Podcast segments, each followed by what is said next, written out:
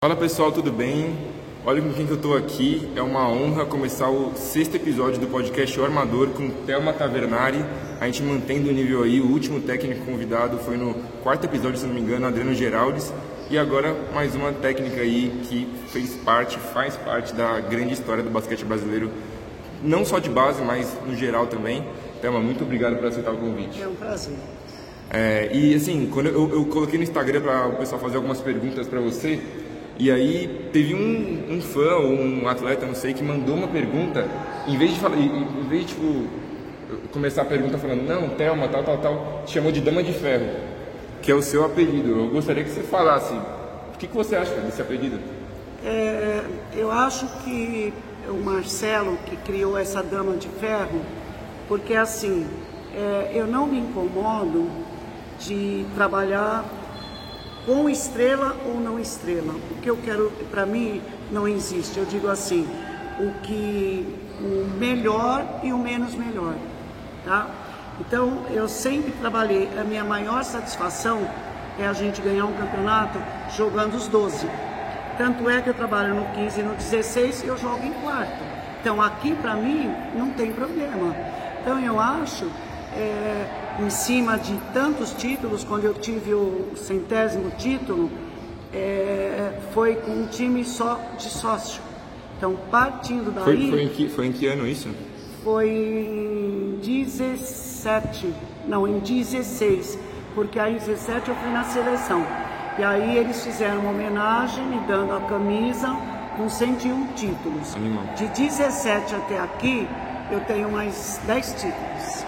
Que que é isso? Então eu acho Isso é que loucura. foi a partir daí que ele é, me deu o apelido de Dama de Ferro e, e, e assim E também. por que, por que, que você acha que foi esse apelido, Dama de Ferro? Ah, porque pra, eu, nada me derruba. Assim, eu acho que também tem um pouco assim. Ó, vou te contar o que aconteceu ontem aqui no campeonato. É, eu, vim, eu sou de Minas, mas faz muito tempo que eu não venho pra cá, pra Belo Horizonte. E tem um amigo aqui que eu vim pra, tra trabalhar, né? E aí eu chamei ele pra vir. Ele gosta de basquete, mas ele só assiste NBB, ele é torcedor do Minas. Eu falei, pô, vem pra cá assistir base e tal. Aí chegou o jogo do Pinheiros, eu falei assim, mano, vamos lá pra trás do, do banco da, da Thelma. E aí ele já tava ligado, ele falou, pô, essa aqui já, já ganhou um monte de título e tal. Eu falei, é, tá, ela tá aí. E aí ele ficou, tipo, como, como que você acha? O que você imagina? A primeira impressão de um cara que gosta de basquete quando vê você na beira da quadra, assim, tipo ontem. Acho que ele tem curiosidade de ver o que eu falo, o que eu trabalho, como eu trabalho. E assim, Assim, é, é, mas as- as- eu, eu não sei se você tem noção, mas eu- as pessoas ficam meio que espantadas e surpresas, assim, eu acho que positivamente. Pelo, pela, pela sua intensidade ali, você tem uma presença no ginásio que eu acho que é muito difícil de um técnico de ter, assim. Você grita, não importa onde o jogador está na quadra, ele vai ouvir, a, a arquibancada vai ouvir, os árbitros vão ouvir. E eu acho que isso é fato, assim. E até, assim, eu percebi que você está mais descontraída no banco às vezes. Eu dá- sempre brinco. É que eu sempre brinco, tá? Eu tenho um gesto que eu faço que todos os meus atletas, agora acabei de encontrar um atleta que está aqui em Minas que vai casar. E eu falei para ele, se formou, ele falou em duas administração e em outra faculdade. Você me ensinou isso, né? É, e eu tenho um gesto que eu faço assim, ó. O que eu quero dizer, você sabe, faz, garra, entendeu? E, tem- e tinha muita gente antigamente que achava que, né? Como você deixa seu filho ir treinar com ela? É. Eu falo assim, Tem muita gente, assim, eu imagino que você, você deve saber disso, que você divide opiniões, Sim, né? sim. Mas, assim, é, eu acho que você divide impressões também. Tem muita gente que, é, muito, sei lá, atleta sub-12 que vai assistir um jogo seu e deve ficar apavorado com você. com Os certeza. meninos no clube também. É. E depois, e eu convivo com eles. Sim. E depois que eles passam comigo, aí a leitura deles, é, mesmo na seleção, nossa, Thelma é muito legal, como é legal de, de trabalhar. Porque assim, é, eu, a minha regra de como técnica de basquete é que a gente tem que formar uma família. E a família tem que estar muito, todo mundo feliz. Tá? Então eu, eu gosto de trabalhar com 15, 16 meninos. Eu entendo que o mais. Uma família grande. Não, eu entendo que é assim, ó, que o menino mais forte vai me ajudar o menos forte. E todos vão jogar, tá? E eu não aceito que o menino é, queira jogar ou quando o jogo está ganho ou quando o jogo está perdido. Essa filosofia para mim não existe, entendeu? Então eu trato todo mundo igual, né? Para mim não tem diferença. É, e eu acho que eu acho que é assim. Por exemplo, o Elinho é, é foi um jogador do Pinheiros, ele foi comigo. Elinho Coraza. Isso. O brabo que acabou de ser convocado para a seleção. seleção. Então, Elinho era como filho para mim, estudava com o Jonathan, vivia na minha casa. É, e aí eu trouxe para o Pinheiros comigo.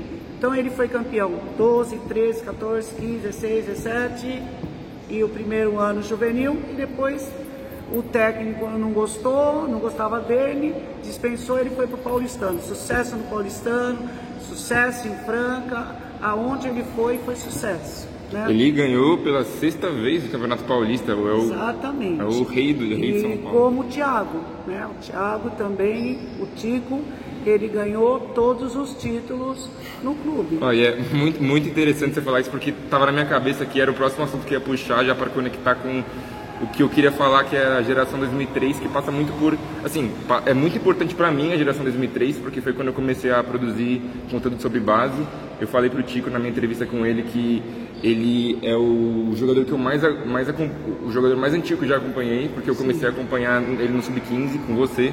Eu lembro de muitas brigas das sempre.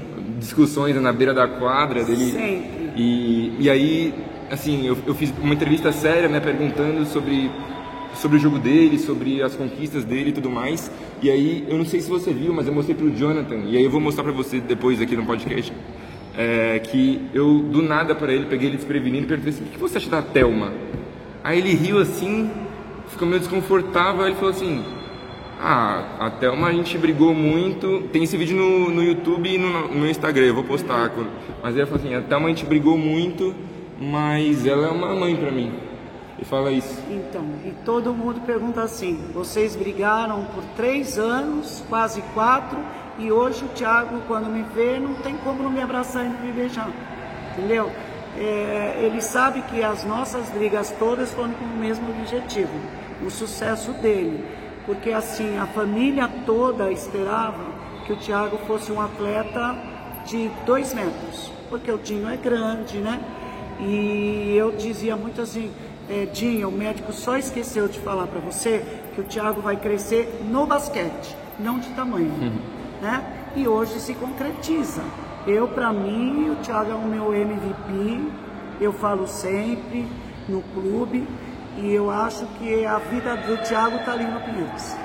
Você, assim, falando mais sobre o, o, o desenvolvimento do Tico aí que passou por você, você acha que ele foi talvez o jogador mais desafiador que você teve em relação à questão de personalidade, de, da questão psicológica do jogo alimentar, porque ele era um cara que, querendo ou não, confrontava ali, não só você, mas os jogadores, é, a linguagem corporal ali dele nos, momentos de tensão ali, é, reclamando bastante, enfim, ele melhorou muito isso, mas querendo ou não, no Sub-15 eu lembro que era difícil. Sim. Como que foi é, para você lidar com um jogador assim? É, eu eu deixava, ele saía que a vontade dele era me fuzilar. Aí eu chamava ele do lado e falava, Tiago, enquanto você não acalmar, você não vai voltar. Você tem que acalmar. Eu, você, é a, você é a cabeça do time. Olha, nós fomos por dois anos em Franca e ele mal, e ele mal. Aí chegou num momento no, no, em Franca, a gente estava perdendo um jogo de é, 10 pontos eu tirei, faltava cinco minutos. Eu falei, Thiago, quando você vai aprender que o adversário, a torcida adversária não vai torcer para você. Eles estão, você está fazendo exatamente o que eles querem e te incomodando. Você não consegue meter uma bola de três porque você está com eles na cabeça. Esquece, vai para a quadra, faz o seu jogo, você vai ser feliz e nós vamos virar esse jogo. O Thiago entrou em cinco minutos, fez 21 pontos. Nós ganhamos lá, tínhamos isso? perdido de um ponto no Pinheiros, tínhamos que ganhar dois em Franca. Ganhamos um de 20, outro de 21, 22, uma coisa assim, 15 pontos, e depois nós fomos em Campinas, também ganhamos de mais de 20 e fomos campeões. Então eu acho que é tentar acalmar, entendeu? Tentar conversar. Agora vai muito de confiança, Sim. entendeu? Então ele tem que acreditar que eu acredito nele. Então isso é importante. Você viu ontem, o Pacheco estava muito mal, inseguro, e eu tinha que brigar com ele, brigar muito com ele, né? Para ele acertar algumas coisas. Era um absurdo ele estar tá errando dois lances livres, né? E eu acho que isso faz parte, é, faz parte do trabalho. É, eu a, a, acabei nem, nem falando, né, mas a, a Thelma falou de ontem, porque a gente está no Campeonato Brasileiro Sub-16 aqui no Mackenzie, em Belo Horizonte, né, então só contextualizando. E, então, falando sobre essa geração 2003, é, falando agora sobre a seleção, né, como que foi é, para você, e assim, como você olha, principalmente para o Tico, é, eu, eu, conversei com ele sobre, sobre isso, tipo, de, dele, principalmente naquele, naquele Mundial, Mundial não, na Copa América, né, em Belém. Ele, eu acho que ali foi o baque para ele. Eu conversei com ele sobre isso, tipo de, nossa, é, eu sou baixo, né? Eu não consegui jogar. É, eu, os jogadores estão mais altos que eu, daqui você tem que colocar o capela ali uma, uns momentos mesmo com os jogadores tendo os jogadores passando por trás do bloqueio porque ele estava tendo que marcar, né? Ele estava conseguindo marcar, enfim. Como que você vê os seus jogadores? Como que é para uma, uma técnica ter os jogadores do seu próprio time que tem tanto sucesso, né, como é o Pinheiros, entrando na seleção e acabando não conseguindo desempenhar o mesmo papel. Imagino que seja difícil. Os dois, os dois campeonatos sul-americanos, ele foi meu atleta, eu era técnica da seleção. É, ele teve muita dificuldade, só que existe uma coisa que chama-se superação. O Thiago sabe o que ele quer, tá? E nada vai derrubar ele entendeu? E ele entende que ele entendeu que ele tinha que aprender a marcar, ele aprendeu que ele tinha que chutar de fora, né?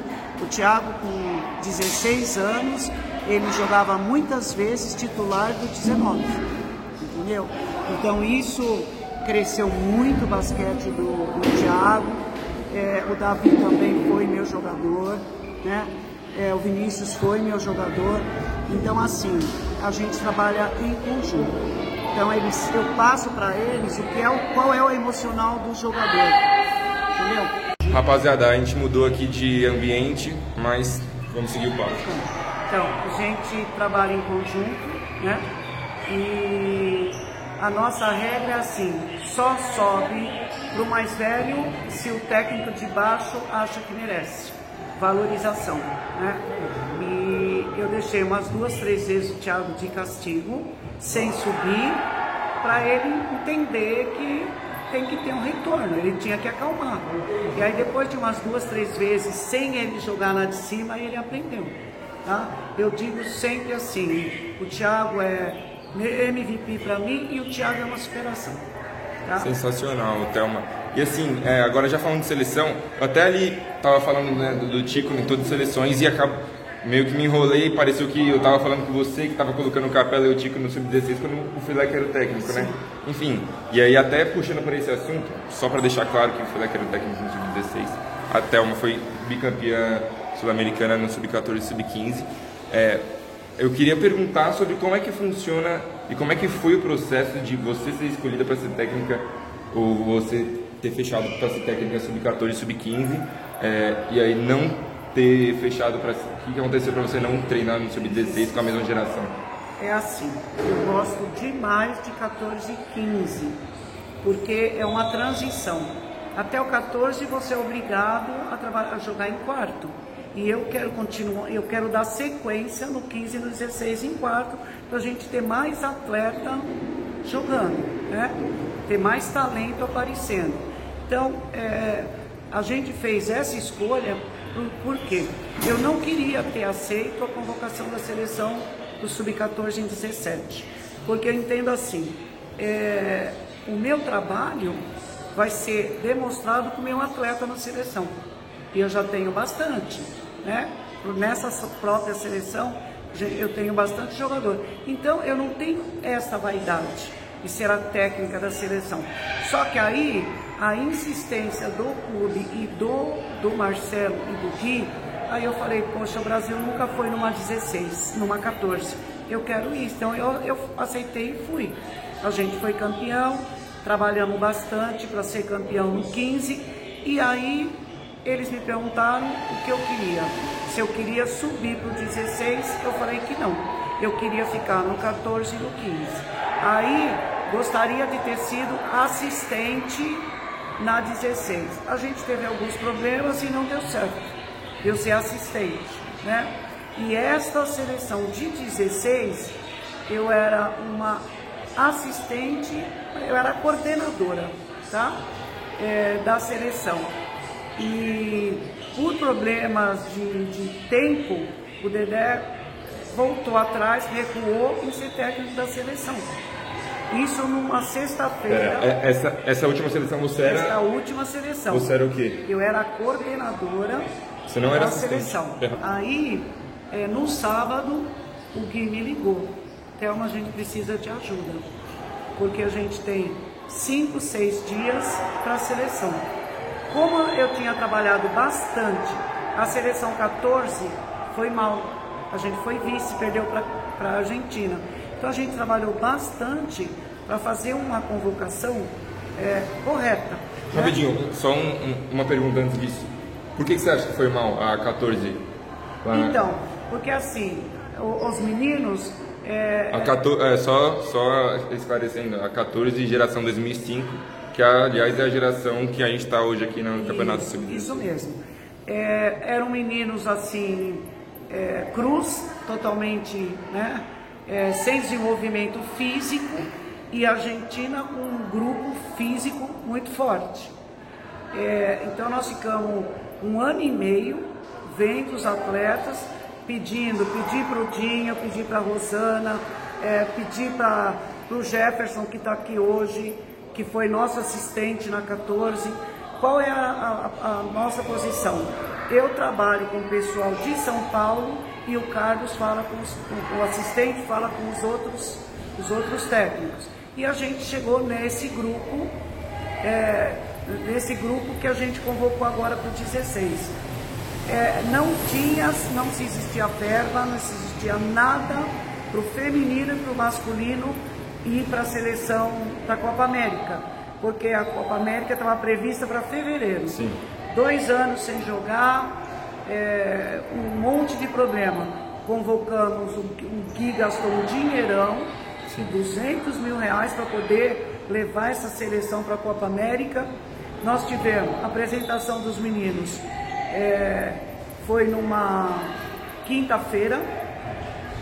Foram fazer teste por ficar dois anos sem jogar, teste. Aí chegou no sábado, a gente fez um treino com bola no domingo, um menino apresentou teste de Covid positivo. E o Jonathan? O Jonathan. Aí, te, três meninos, o Igor do São Paulo estava com ele, e um outro menino do Paraná estava no quarto e ficaram afastados. Pronto. O Alisson do São Paulo, número 7, ele teve uma, ele teve uma contratura muito forte, machucou, não treinou mais. O Henrique, que estava com a gente no Pinheiros, está no Paulistano agora, também machucou, não treinou mais. Então a gente ficou totalmente limitado, a gente não fez um coletivo, um jogo de contato para chegar no México. A gente estava muito preocupado. Aí, quando chegou no México, nós pedimos para a FIBA, pelo amor de Deus, para deixar a gente fazer um amistoso com os Estados Unidos. Estados Unidos convidou.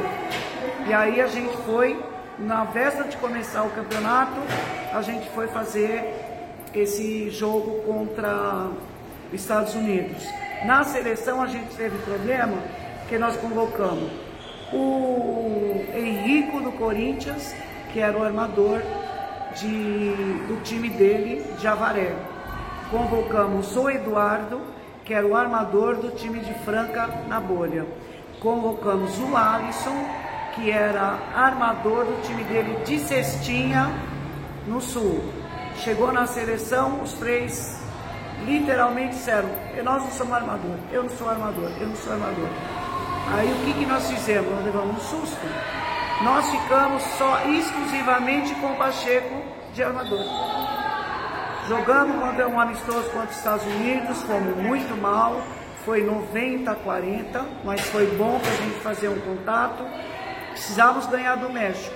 No jogo contra o México, primeiro quarto, cinco minutos de jogo, o Pacheco machucou. Nós ficamos sem armador. Então eu acho que é assim, é, o que a gente fez lá foi excelente, tá? Pelo grupo é, que a gente levou, com certeza hoje nós não faríamos esse grupo. Né? Tem... Eu, queria, é, eu, queria, eu queria tocar nesse assunto. É, assim, o que eu recebi de informação conversando com um monte de gente foi que ocorreu uma primeira convocação, eu não sei quanto tempo depois, mas foram chamados mais meninos. É, em, que o Henrico Borio que, o Henrico, que tá, seria um desses meninos que foi chamado depois não. de uma segunda lista. Não sei se aí foi uma convocação que talvez o Dedé tenha mudado ou que você tenha chamado. Eu, eu queria saber, eu não. queria saber só como não que é foi é feita a convocação. Não é verdade. Nós tínhamos uma lista já há algum tempo. E conversando com o Dedé, o Dedé acompanhou essa lista e ele nos comunicou que ele assistiu um campeonato sul-americano em Campos de Jordão. Sim, eu estava lá. E ele viu esse menino muito interessante. Ele acrescentou na lista, né? E eu não sei se vocês sabem, na, na, na no COB, eles têm uma, um tempo para comprar as passagens e um tempo para ditar os nomes. A gente não pode ficar mudando. Né? É, e nessa, então não existiu mudança de lista. Hoje eu falo para você, eu conversei com o Dinho, o Henrique Grande poderia estar nessa seleção, certo? É, o Cauã estava com problema na Itália, é, ele saiu do, do, do, de Campinas, foi para a Itália, o clube dele em Rimini cobrava 25 mil euros, Nossa. o Campinas ganhou a causa, pedia 8.500 euros e ele estava suspenso pela FIBA. Nós fizemos muito. Então ele poderia. É, ele, ele é só é um foi liberado. Tem... Ele só foi liberado para jogar para a seleção. Eu trouxe o Cauã, o Cauã ficou quase três dias na minha casa, sem intenção nenhuma de trazer o Cauã para o meu time, só para a gente vê-lo e convocar para a seleção. Tanto é que hoje ele está no São Paulo. Então isso prova que eu não faço Sim nada disso. Você presenciou uma situação agora há pouco, né? É, e assim... É, para quem não sabe aí, só, só chegou um técnico do... foi do Mackenzie, né?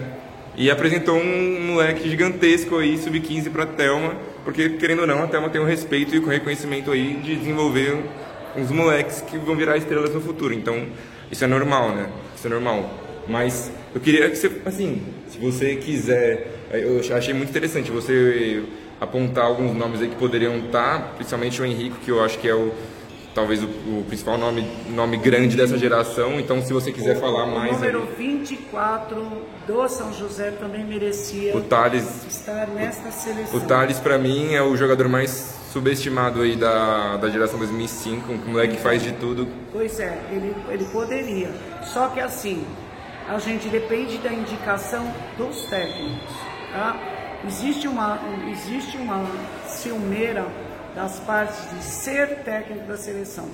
Por isso que eu, para mim, é, sabe, todo mundo faz parte do, das, do basquete brasileiro, porque todo Sim. mundo trabalha. Você acha que essa seleção te desgastou mais com essas polêmicas que teve, ou você nem acompanhou? Olha, eu achei que teve, achei que essa foi bem polêmica, até é, teve, eu, eu até teve assim, uma reação forte das federações, né, querendo campeonato de seleção isso, estadual, tal. O meu, te desgastou? Não me desgastou.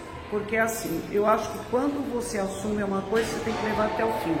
Quando eu fui cobrado que a gente perdeu da Argentina, eu fui questionada. Eu falei, não, eu assumo a responsabilidade. Porque a partir do momento que você assume uma coisa, não é só coisa boa, tá? A gente está propício a coisas que não, não que não dão certo. E para mim, a, a filosofia Técnicos podem dizer que não, mas o jogador ganha e o técnico perde. Perde em todos, em todos os esportes. O jogador ganha e o técnico perde. Perde porque não conseguiu se comunicar com o time, é, a equipe era mais forte, por N situações. Nós, técnicos, perdemos e os jogadores ganham. É a minha filosofia. Então, a responsabilidade do resultado da Copa América é minha. Meu filho ficou muito triste e eu falei assim, filho, é, eu tenho 68 anos e eu falo com o maior prazer. É, o meu trabalho, eu trabalho no Pinheiros há quase 30 anos. Eu nunca sentei numa cadeira em um, um treino. Eu tô no clube a partir das 12h30, eu acompanho escolinha, acompanho 12, acompanho 13, eu acompanho todas as categorias e eu sou incansável. Todo mundo vai embora e eu fico até as 9 horas no clube fazendo trabalho extra. Então é assim, a idade é a cabeça. Só que eu determinei o fim da minha carreira. Eu no clube eu já ditei que eu vou até 22. A partir de 22 eu estou indo embora para os Estados Unidos viver com meu filho Caramba! E, e, viver com os meus netos. Você já tinha falado isso em outro lugar publicamente? Não. Primeira, Notícia em primeira mão aqui. Você é a primeira pessoa a saber. Que eu tenho um neto de nove. Eu tô em choque. Eu tenho um neto de nove, tenho um neto de um. Se você vê meu neto de um, escondidinho, pegar uma bola sem, sem andar, gatinhar, pegar a bola, puxar uma redinha e fazer a cesta lá na dela, é inacreditável. Então eu acho que eu não sei se eu vou viver 10 anos. E eu quero esses 10 anos viver do lado da minha família. Eu só tenho um filho, meu marido se aposenta ano que vem em fevereiro e eu tô Caramba. parando no basquetebol. Nossa, você vai me deixar sem palavras.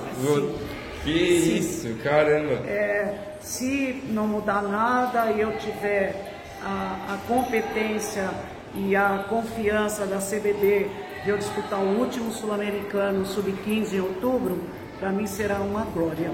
E a partir daí eu encerro minha carreira 31 de dezembro no Esporte Clube Pinheiros. Espetacular, espetacular. Ó, então só quero então ir para um, um finalzinho assim de podcast ou assim, na verdade, se até uma eu, eu, na verdade, para mim esse está sendo o melhor episódio assim, episódio histórico e dependendo da, da da, da audiência e do público e da Thelma também. Essa semana a gente pode gravar uma segunda parte, mas é, eu queria que a Thelma falasse sobre o que, que você acha, por exemplo, é, com a Adriana eu, eu, perguntei sobre isso, a gente fez uma, uma análise da, da, base, né? E aí no final foi sobre pontos que poderiam ser melhorados. E eu tenho algumas perguntas para você. E aí, sobre esse último assunto da seleção, por exemplo, você falou disso que a, a o processo de seleção né, da, da, da, convocação é, fei, é, feita por meio de indicações dos técnicos. É, Para mim, analisando como eu, eu, eu, tenho um trabalho de scout também, né? Eu faço algum, alguns trabalhos de scout, de, de olheiro mesmo, e eu acho que isso é muito ruim, né? Tipo, claro, é o que a gente tem para hoje, mas como que você acha que poderia melhorar isso para que a gente tenha realmente os melhores em... estatística? E eu pergunto para você, todo mundo criticou que só tinham jogadores de São Paulo. Acabamos de ver o menino de Minas querendo ir para São Paulo, tá? Então os meninos que sobressaem em outros estados querem ir para São Paulo. São Paulo é o centro do basquetebol. Quantas equipes nós temos hoje aqui no Campeonato Brasileiro? Nós temos seis equipes de São Paulo, quatro equipes de Minas, uma do, de, do, uma do Rio e uma de. É, praia é de. Né? Pra, praia de Uberlândia. De, não, de, do o outro time do. Tem, tem, tem cinco de, de, Minas. de Minas. Cinco de Minas, seis, seis São, São Paulo, Paulo e uma do Rio. Rio. Campeonato Brasileiro. Aí eu falo para você, e aí? Como a gente faz? São indicações. No 14, o Jefferson ficou responsável pela região o Carlos ficou responsável pelo Norte e Nordeste e eu fiquei responsável por São Paulo, tá? É, aí é a dificuldade. Hoje a CBB colocou o CADUM para acompanhar alguns, alguns campeonatos em torno do Brasil. O Interessante. Carlos, o Carlos faz, faz, faz tempo isso? Agora, agora? começo do ano. Boa. O Carlos e outros. É, nós somos, nós somos diferentes, nós somos um continente. A Argentina é desse tamanho. Vou contar uma, uma, uma diferença nossa do feminino. Na Argentina eles têm 250 meninas de 13 a 17 anos treinando três vezes por semana, o dia inteiro, com sete técnicos e três preparadores físicos. Sim. Como a gente consegue acompanhar tendo oito equipes femininas? A Paula está se desdobrando para tentar mudar isso.